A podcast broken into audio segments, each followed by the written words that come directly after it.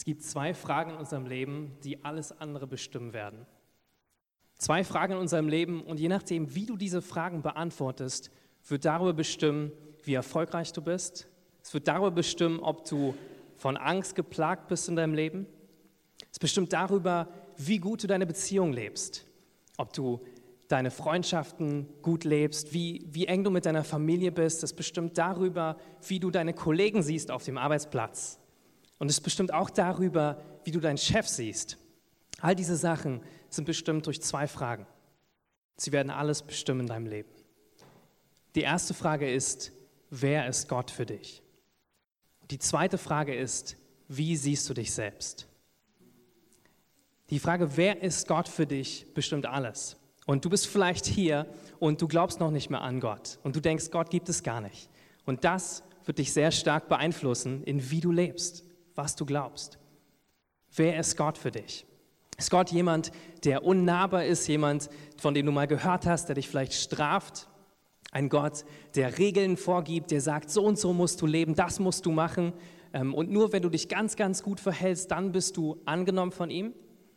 Ist Gott für dich vielleicht wie eine Energie? Ja, er ist Kraft, er ist wohlig, er ist Liebe, aber eigentlich ist er nicht persönlich. Du kannst nicht wirklich mit ihm sprechen. Oder ist Gott für dich wie, wie ein liebevoller Vater, der eine persönliche Beziehung zu dir hat, der dich liebt, dich stärkt und für dich da ist? Diese Frage ist sehr wichtig. Wer ist Gott für dich? Und wie siehst du dich selber? Siehst du dich selber als freier Mensch? Siehst du dich als jemand, der alle Möglichkeiten gebraucht, um das Beste aus dem Leben zu machen? Bist du erfolgreich? Genießt du dein Leben? Hast du viele Freunde? Hast du, äh, gehst du auf Partys? Genießt du das, was du hast? Oder bist du vielleicht jemand, der, dem es nicht so gut geht? Vielleicht kämpfst du mit Depressionen, vielleicht kämpfst du damit, abgelehnt zu werden von Menschen. Und du denkst, wer bin ich schon? Was macht es aus, wie ich mich verhalte? Wie reagieren Leute auf mich? Und du denkst, wenn ich etwas nicht schaffe, dann bin ich schlecht. Und du kämpfst mit Minderwertigkeitsgefühlen. Egal wie du heute hier bist und wie es dir geht, dieses Thema heute Abend ist für dich. Und wir wollen versuchen zu schauen, wie wir diese zwei Fragen beantworten können. Wer ist Gott für uns und wie siehst du dich selber? Das Thema heute Abend ist der selbstgerechte Sohn. Und wir predigen über eine Geschichte von Jesus, die er uns erzählt hat, über zwei Söhne, die er hatte. Und der eine Sohn, über den haben wir letzte Woche gesprochen, ein rebellischer Sohn. Und heute reden wir über den älteren Bruder, den selbstgerechten Sohn. Und Selbstgerechtigkeit bedeutet, dass wir uns selber gerecht sprechen. Das bedeutet, dass wir selber sagen, was richtig ist für uns, was gut ist in unserem Leben und dass es uns egal ist, was andere dazu sagen dass wir selber aufgrund unserer Leistung, aufgrund dessen, was wir tun, uns für gerecht halten. Und auch ob du heute hier bist und du sagst, ich bin schon zehn Jahre in der Gemeinde und ich, ich kenne Gott, oder du sagst, du hast noch nie was mit, mit Gott am, äh, zu, zu tun gehabt und bist heute zum ersten Mal da, Selbstgerechtigkeit betrifft uns alle. Weil wir alle haben in unserem Herzen diese Tendenz dazu, dass wir uns etwas erarbeiten wollen. Wir alle haben tief in unserem Herzen dieses Gefühl, nur wenn wir etwas Gutes tun, etwas Gutes leisten, dann verdienen wir auch, geliebt zu sein. Dann, dann fühlen wir uns wertvoll. Und wenn wir das nicht schaffen, wenn wir nicht gute Dinge tun, dann fühlen wir uns nicht so gut. Ich weiß nicht, ob es euch so geht. Manchmal habe ich Tage, wo ich mir viel vorgenommen habe und am Ende des Tages dachte ich mir, naja, hast jetzt viel über die Nachrichten gelesen, was so gerade passiert in der Welt ähm, und dir Sorgen gemacht um Dinge, aber ähm, eigentlich hast du nicht viel geschafft von dem, was du dir vorgenommen hast. Gestern, als ich in meiner Predigt geschrieben habe, ging es mir so ein bisschen so, ja, war ein bisschen abgelenkt von den Nachrichten. Ähm, und mir ist so bewusst geworden, wie ich mich fühle. Auf einmal habe ich weniger geschafft oder weniger geschafft in der Zeit, die ich mir vorgenommen habe und ich fühle mich nicht so gut. Und ich habe mir überlegt, stell du dir mal die Frage, wie würde es dir gehen, wenn du tatsächlich heute einen Unfall hättest? Und wenn du zum Beispiel querschnittsgelähmt wärst und du könntest nichts mehr machen. Dir wäre es nicht möglich, zur Arbeit zu gehen, dir wäre es nicht möglich, das auszuführen, was du jeden Tag tust. Wie würde es dir gehen? Und dann merkst du erst, wie stark wir unseren Wert abhängig machen von dem, was wir anderen tun können, von dem, was wir leisten können. Und diese Selbstgerechtigkeit, die nennen wir im Gemeindekontext häufig Religiosität oder religiös. Und wenn du neu zur Gemeinde bist, dann wird dich das ein bisschen verwundern, weil das Wort religiös ist ja eigentlich was Positives, heißt ja eigentlich gläubig zu sein. Aber religiös heißt eigentlich, dass wir nach außen hin zwar wie gläubige Christen leben, aber eigentlich innerlich Gott nicht wirklich kennen als unseren Vater. Dass wir nach außen hin alles gut schaffen, alles gut machen, vielleicht in tollen Diensten mit dabei sind, vielleicht hier vorne in der Lobpreisband mitspielen, vielleicht ähm, im Begrüßungsteam die neuen Menschen hier begrüßen, aber innerlich denken, dass, dass wir zu kurz kommen, dass wir nicht genug sind und uns die Frage stellen, liebt uns Gott wirklich? Oder tut er das nur, wenn ich Gutes mache? Die Predigtreihe, in der wir sind, heißt aber. Und es geht alles darum, Gott als Vater zu begegnen und zu verstehen, dass er uns liebt und nicht ein, ein weit entfernter Mensch, äh, Mann ist, der, der uns keinen Kontakt hat mit unserem Leben oder ein Herrscher, der uns bestraft mit irgendwelchen Dingen. Und ich liebe dieses, dieses Wort aber. Aber bedeutet im Hebräischen Papa. Und das bedeutet, wie wir zu Gott sagen können, Papa. Und das war eigentlich das Lieblingswort von Jesus für Gott, seinen Vater. Er hat ihn aber genannt, Papa genannt. Und dazu ermutigt er uns, das auch zu tun, Gott als Papa zu bezeichnen. Und ich weiß, ich bin mir bewusst, dass viele von uns hier sitzen und ganz unterschiedliche Erfahrungen hatten und haben mit unseren Vätern. Und häufig, wenn wir darüber reden, über Gott als unseren Vater, dann ist das Erste, was wir denken, wie war denn mein eigener Vater? War mein Vater jemand, der gut war zu mir? War er liebevoll? War er für mich da? Dann fällt es uns leichter zu sehen, dass Gott ein liebender Vater ist. Aber wenn wir vielleicht Väter hatten, die gar nicht da sind, wir sind ohne Vater aufgewachsen, dann sehen wir auch leicht Gott so. Dann denken wir, Gott ist ein Gott, der nicht da ist, der nicht für uns da ist, sich nicht interessiert in unserem Leben. Wenn wir Väter hatten, die ganz viel auf Arbeit waren und ganz viel getan haben, aber nicht für uns da waren, mit uns gespielt haben, mit uns Zeit verbracht haben, dann denken wir ganz leicht, Gott als Vater ist so. Gott ist jemand, der zwar möchte, dass wir gute Leistung bringen, vielleicht gut sind in der Schule, aber wenn wir, wenn wir mit ihm Zeit verbringen wollen, Freude haben wollen, dann ist er nicht da. Deswegen ist ganz wichtig, dass, dass du hörst, dass Gott ein liebender Vater ist. Und egal, was für Erfahrung du hattest mit deinem Vater, Gott ist wirklich der perfekte und liebende Vater, der uns das zeigen möchte. Und wir sehen das in dem Merkvers für diese Predigtreihe. Das steht in Lukas 15, Vers 20 und da steht, so machte er sich auf den Weg zu seinem Vater. Dieser sah ihn schon von weitem kommen, voller Mitleid lief er ihm entgegen, fiel ihm um den Hals und küsste ihn. Das spricht von der Liebe des Vaters, die er für uns hat, dass er auf uns zurennt, wenn wir zu ihm hingehen dass er auf uns zurennt und uns sucht und möchte, dass, dass wir zu ihm nach Hause kommen, dass wir mit ihm Gemeinschaft haben. Jesus erzählt uns diese Geschichte von diesem Vater mit zwei Söhnen aus, aus, der, aus der Bibelstelle aus Lukas 15. Und du siehst, der eine Sohn verlässt seinen Vater, er, er rebelliert gegen ihn, er sagt ihm eigentlich, du bist tot für mich. Er sagt ihm, gib mir das Erbe, ich verschwinde. Damit sagt er ihm, du bist für mich gestorben. Und der andere Sohn, über den wir heute reden werden, der ist geblieben. Und scheinbar hat er all das getan, was sein Vater von ihm wollte. Er war jeden Tag auf dem Feld, hat für ihn gearbeitet, er hat sich gekümmert, die Felder bestellt, vielleicht um die Tiere gekümmert. All das hat er getan. Er war immer da für seinen Vater. Er war da und er ist nicht abgehauen. Also scheinbar der gute Sohn, scheinbar der, der nicht rebelliert hat, scheinbar derjenige, der nicht verloren gegangen ist, nicht seinen Vater betrogen hat, nicht abgehauen ist, sondern der, der immer da war. Aber wenn wir weiter lesen, dann sehen wir, dass dieser Sohn eigentlich noch viel verlorener war. Er war zwar immer bei seinem Vater, aber er kannte ihn gar nicht wirklich. Und das merken wir, als als dieser jüngere Bruder von ihm, dieser rebellische Sohn, nach Hause zurückkommt. Er hat das Erbe vom Vater genommen, er hat es verschwendet, ausgegeben, bis er nichts mehr hatte und endete letztendlich im Schweinestall.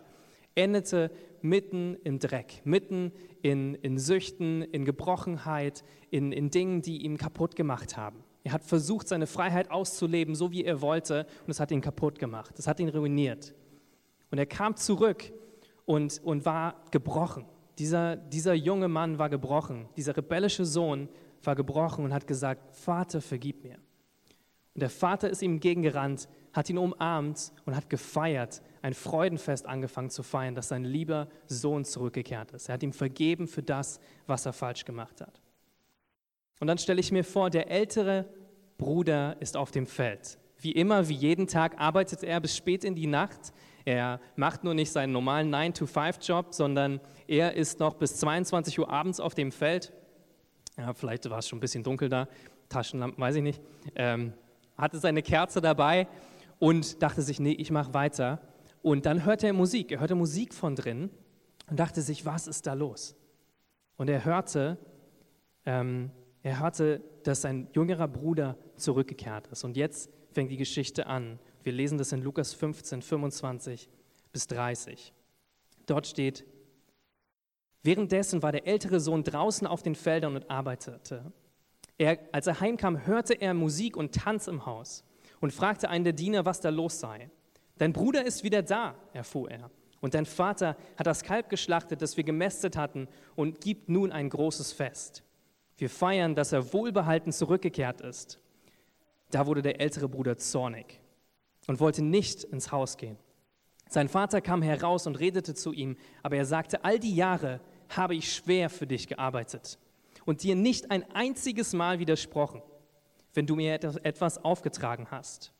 Und in dieser ganzen Zeit hast du mir nicht einmal eine junge Ziege gegeben, um mit meinen Freunden ein Fest zu feiern. Doch jetzt, wenn dein Sohn daherkommt, nachdem er dein Geld mit Huren durchgebracht hat, feierst du und schlachtest unser bestes Kalb. Und wir sehen in dieser Stelle die die Merkmale von diesem älteren Sohn, der so selbstgerecht war und der dachte, ich, ich lieg richtig. Ja? Und er ist gegenüber seinem Vater vorgegangen.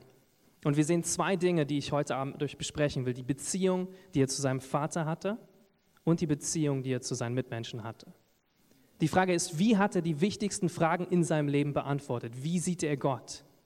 Und wie sieht er sich selber? Die erste Frage beantwortete er damit, dass er Gott als einen Sklaventreiber gesehen hat. Sein eigener Vater war für ihn nicht mehr als der, der ihn jeden Tag schuften lässt und ihm niemals irgendetwas Gutes schenkt. Nicht einmal ein junges Kalb hast du mir gegeben, damit ich feiern kann. Und das Zweite, gegenüber seinem Bruder hat er sich aufgeführt wie ein Richter und nicht wie ein Bruder. Und wenn wir schauen, was für, was für Sachen er dachte über sich, dann, dann sehen wir das in der Beziehung zu Gott. Der Vater geht raus zu ihm auf das Feld. Das ist erstmal sehr unüblich und demütigend für den Vater in der damaligen jüdischen Kultur. Wenn ihr euch vorstellt, der Vater hat drin gefeiert mit, mit allen Leuten und dann hat er bemerkt, ich glaube, er hat bemerkt, sein älterer Sohn fehlt. Und anstatt irgendeinen Diener zu schicken, wie es vielleicht üblich war, und zu sagen, hol ihn doch mal, der ist vielleicht noch auf dem Feld, der arbeitet immer so lange, hol ihn mal rein, ist er selber zu seinem Sohn gegangen. Und ich finde es so stark, dass wir sehen, dass der Vater beide Male zu seinen verlorenen Söhnen geht. Er geht zu dem rebellischen Sohn, er wartet, bis er nach Hause kommt, rennt auf ihn zu, umarmt ihn, küsst ihn und feiert ihn. Und dasselbe macht er für seinen älteren verlorenen Sohn, der zwar immer bei ihm ist, aber ihn immer noch nicht gut kennt. Er, er geht raus, er, geht, er verlässt die Feier, um seinen, seinen älteren Sohn zu holen und einzuladen in die Feier, um zu sagen, hey, du bist alle Zeit bei mir, feier mit uns. Ich will nicht, dass du draußen bleibst in deinem Zorn, in deiner Bitterkeit. Ich will, dass du mitkommst, dass du mich genauso kennenlernst wie dein jüngerer Bruder. Aber er hat das nicht verstanden. Er hatte dieses Sklavendenken, diese Arbeitsmentalität. Wir sehen, dass er wohl dachte, dass er nie genug ist dass er nie genug gearbeitet hat. Er wird Gott, seinem Vater, nie wirklich gefallen können. Er glaubte, dass er Gott auch nicht wirklich braucht, sondern dass er alles selber gut hinbekommt. Und ich glaube, das ist für uns sehr, sehr schwer, gerade wenn du jemand bist, der Dinge ganz gut hinbekommt oder selbstständig bist, dann, dann fällt dir das schwer, manchmal demütig einzugestehen, dass wir Dinge nicht können. Und gerade wie wir in dieser Zeit auch merken, dass Dinge unsicherer sind, merken wir, wir haben nicht alles im Griff. Wir wissen nicht, wie Dinge sich entwickeln. Und das, das ist das, was unser Menschenbild erschüttert, aber zurückbringen kann zu Gott, unserem Vater. Vor allem, womit dieser ältere Sohn gekämpft hat, war eine Mischung aus Minderwertigkeit und Stolz. Und zwar in dem Moment, wenn er wenig geleistet hat, fühlte er sich minderwertig. Und in dem Moment, wo er Gutes gemacht hat, wo er einen tollen Arbeitstag hatte, war er stolz. Und das ist rausgekommen, indem er sich selbst bemitleidet hat. Ihr seht, er hat gesagt, du hast mir noch nicht mal irgendwas geschenkt. Ich arbeite den ganzen Tag für dich, aber du siehst mich nicht, du erkennst mich nicht. Das war seine Einstellung. Und wir sehen dieses, diese, dieses Selbstmitleid und gleichzeitig dem Stolz. Er widersteht seinem Vater. Ihr müsst euch vorstellen, der Vater in der, in der jüdischen Kultur hat sehr hohe, hohen Respekt und sehr hohe Ehre. Und was, was ist das für ein, für ein Widerstand, wenn man erstmal draußen bleibt beim Feiern, nicht bei der Familienfeier als ältester Sohn teilnimmt und dann kommt der Vater raus und du sagst ihm, nee, lass mich in Ruhe. Du hast mir gar nichts Gutes getan. Du hast mir noch nicht mal irgendwas gegönnt in meinem Leben. Ich arbeite und schufte immer nur für dich. Und so häufig können wir jahrelang in Gemeinde sein, genau das über Gott denken. Genau das denken, ich schufte doch nur für dich, ich arbeite doch nur hier und wofür mache ich das? Was hast du mir zurückgeschenkt, Gott? Wie hast du mich gesegnet? Wie hast du mir geantwortet auf meine Fragen? Wie hast du mich gesegnet? Und wir sehen gleichzeitig das dass er so selbstgerecht war, so wütend, dass, dass ihm die Außendarstellung wichtiger war, als, als was wirklich innerlich in ihm los ist. Und ich glaube, ein Merkmal von so einem älteren Sohn, so einem Gedanken ist, dass wir lieber feste Regeln möchten, die uns Sicherheit geben, als statt eine Beziehung zu führen zu Gott. So, eine, so ein Kennzeichen ist, dass wir genau wissen wollen, was muss ich wie machen. Aber wir wagen es nicht auf das Abenteuer, was Gott mit uns hat, ihm zu folgen, jeden Tag mit ihm zu sprechen, ihn zu erleben. Und das Zweite ist, er hatte, dieser ältere Bruder, seine Beziehung zu den Menschen war geprägt dadurch, dass er sich als Richter gesehen hat und nicht als Bruder. In Vers 30 steht doch, jetzt, wenn dein Sohn daherkommt, nachdem er dein Geld mit Huren durchgebracht hat, feierst du und schlachtest unser bestes Kalb. Er war richtend gegenüber seinem Bruder und häufig sehen wir das darin, wie wir über andere Menschen sprechen über, schau mal, wie du über andere sprichst, wenn sie nicht da sind. Ja? Und äh, da muss ich mich auch selber mit einbegreifen. Wie redest du, wenn du verletzt bist von jemandem? Wie redest du, wenn, wenn du frustriert bist über irgendeine Situation, dich missverstanden gefühlt hast? Was sagst du dann zu deinen besten Freunden, deinem Partner, irgendjemand über diese Person? Und er sieht, er sieht nur die Fehler bei seinem jüngeren Sohn und er sieht nicht das Gute. Das ist auch eine Eigenschaft, dass wir nur die Fehler sehen können und nicht das Gute feiern. Er bezeichnet ihn als deinen Sohn und nicht als meinen Bruder. Was wir häufig machen, wenn wir Leute kritisieren, ist, dass wir sagen, ja, die, dein Bruder, ja, dein Sohn, aber nicht mehr mein Bruder. Oder manchmal merkt man das auch, wenn Leute unzufrieden sind in der Gemeinde, dann ist es eure Gemeinde, ja, oder deine Gemeinde, die du führst, ja. Und dann ist es nicht mehr unsere Gemeinde, sondern das, was ihr da gemacht habt oder das, was ihr entschieden habt, ja. Und ich glaube, das ist ganz wichtig, dass wir, dass wir erkennen, wo, wo wir weggetrieben werden von Gemeinschaft. Einmal von Gott als unserem Vater, aber auch von Gemeinschaft untereinander, wenn wir anfangen, wie der ältere Bruder zu denken. Der ältere Bruder, er konnte schwer vergeben, sondern ihm war wichtig, dass sein Bruder, sein rebellischer Bruder, die gerechte Strafe bekommt für das, was er gemacht hat. Und er war eifersüchtig äh, auf ihn, dass er auf einmal gefeiert wird und er, er nicht. Tim Keller hat gesagt, der Pastor, Pastor in New York hat gesagt, das Problem des älteren Bruders ist seine Selbstgerechtigkeit. Die Art und Weise, wie er seine moralischen Errungenschaften benutzt, Gott und andere in seine Schuld zu stellen, um sie zu kontrollieren und das zu bekommen, was er will. Also wie wir gesehen haben, der ältere Sohn war eigentlich noch mehr verloren, weil der jüngere Sohn hat erkannt, dass er verloren ist. Er hat erkannt, dass er Gott als seinen Vater braucht. Er hat erkannt, dass er einen Fehler gemacht hat und dass er umkehren muss. Aber in der Geschichte sehen wir, der ältere Sohn hat es nicht verstanden. Der war jeden Tag bei seinem Vater, aber er war nicht bereit umzukehren. Und wie wir sehen, die Geschichte am Ende bleibt offen und wir wissen nicht, ob er ins Haus zurückkehrt. Und ganz, ganz spannend zu sehen ist, dass die, die Kontext dieser Geschichte, wem er dieses erzählt hat, waren ältere Brüder. Und diese älteren Brüder heißen Pharisäer. Die Pharisäer waren damals die Schriftgelehrten, das waren die, die die Bibel in- und auswendig kannten, die Leute, die heutzutage wie unsere Gemeinden leiten. Ja? Solche Leute waren das, die alles wussten, die waren in den Synagogen Vorsteher, die wussten alles, die kannten die Bibel in- und auswendig, die Tora und äh, konnten das zitieren. Die haben sich auch genau dran gehalten. Die haben mehr gefastet als alle, die, die, die konntest du nicht in Schatten stellen, wie, wie viel sie gebetet haben und wie toll sie gebetet haben. Wenn du versucht hast, irgendwie theologisch mit ihnen zu argumentieren, haben sie dich in Grund und Boden debattiert. Ja, das waren die Pharisäer.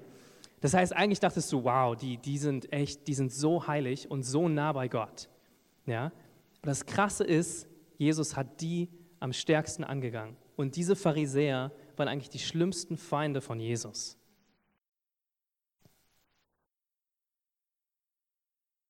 Persönlich häufig, wenn ich die Bibel lese und etwas über Pharisäer lese, dann, dann denke ich erst so, ach ja, die waren echt krass.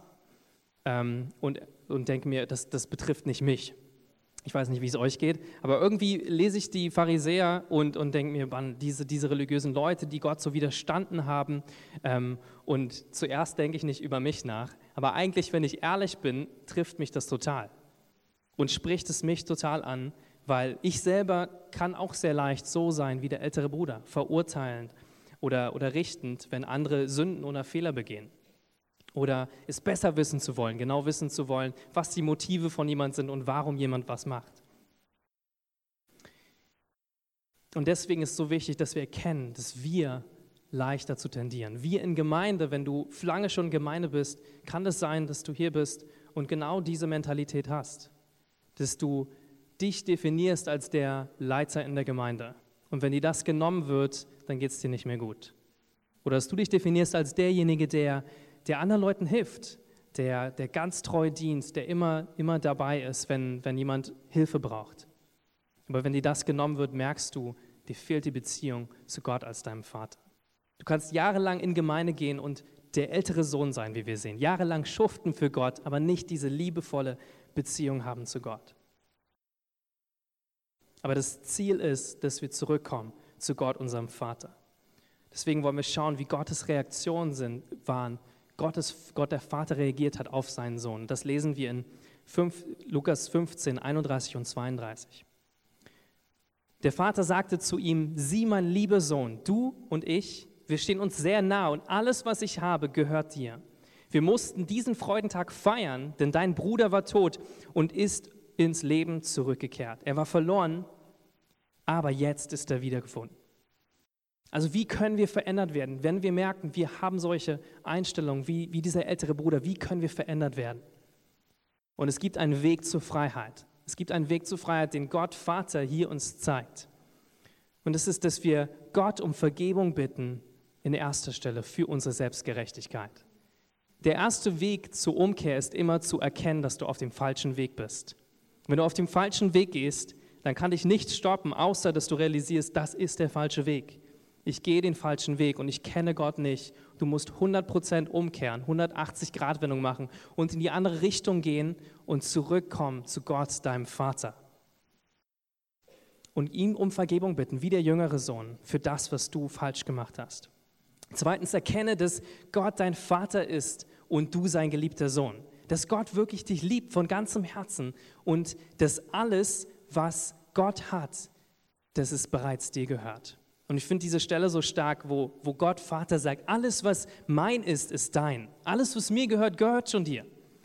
Ist es nicht verrückt, wie wir bei Gott Vater sein können und ihn immer bitten können, bitte segne mich, bitte sei bei mir, bitte hilf du mir.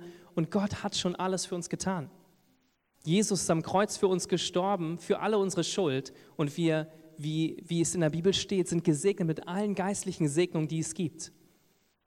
Und das finde ich so spannend, dass Gott sagt hier, Gott Vater, alles, was meines, ist bereits dein. Du kannst jederzeit feiern. Du kannst jederzeit dir einen Kalb nehmen und feiern mit deinen Freunden. Aber er hat irgendwie gewartet, dass er sich verdienen kann, dass er irgendwann das darf. Aber Gott, Vater, hat ihm gesagt, nein, jederzeit kannst du feiern. Und das ist auch der letzte Punkt. Freue dich an Gott, sei dankbar und feiere Gottes Gnade.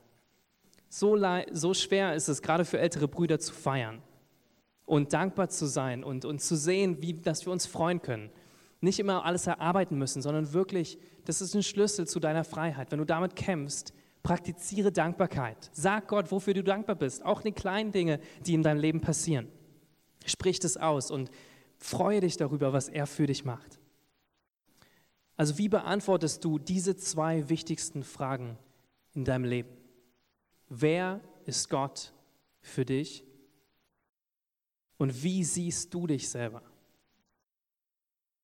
so wichtig, dass du Gott erkennst als diesen liebenden Vater, der für dich da ist, der für dich die Party verlässt, um dich reinzuholen, um mit dir zu feiern, um mit dir ins Gespräch zu kommen. Er will nicht, dass du draußen weiter auf dem Feld schuftest und da bleibst. Er möchte, dass du zurückkommst zu ihm. Er möchte, dass du umkehrst und ihn um Vergebung bittest, wo du versucht hast, dir etwas zu erarbeiten wo du andere Menschen kontrolliert hast, gerichtet hast, deine, deine Brüder und Schwestern in der Gemeinde oder andere Leute auf dem Arbeitsplatz, dass du umkehrst zu ihnen und erkennst, dass Gott dich liebt als dein Vater. Also das ist meine Frage für euch heute Abend. Wirst du zurückkehren ins Haus deines Vaters? Oder wirst du draußen stehen bleiben auf dem Feld und weiter versuchen, dir seine Liebe zu erarbeiten? Lasst uns beten. Jesus, wir danken dir dafür, dass du, du uns kennst.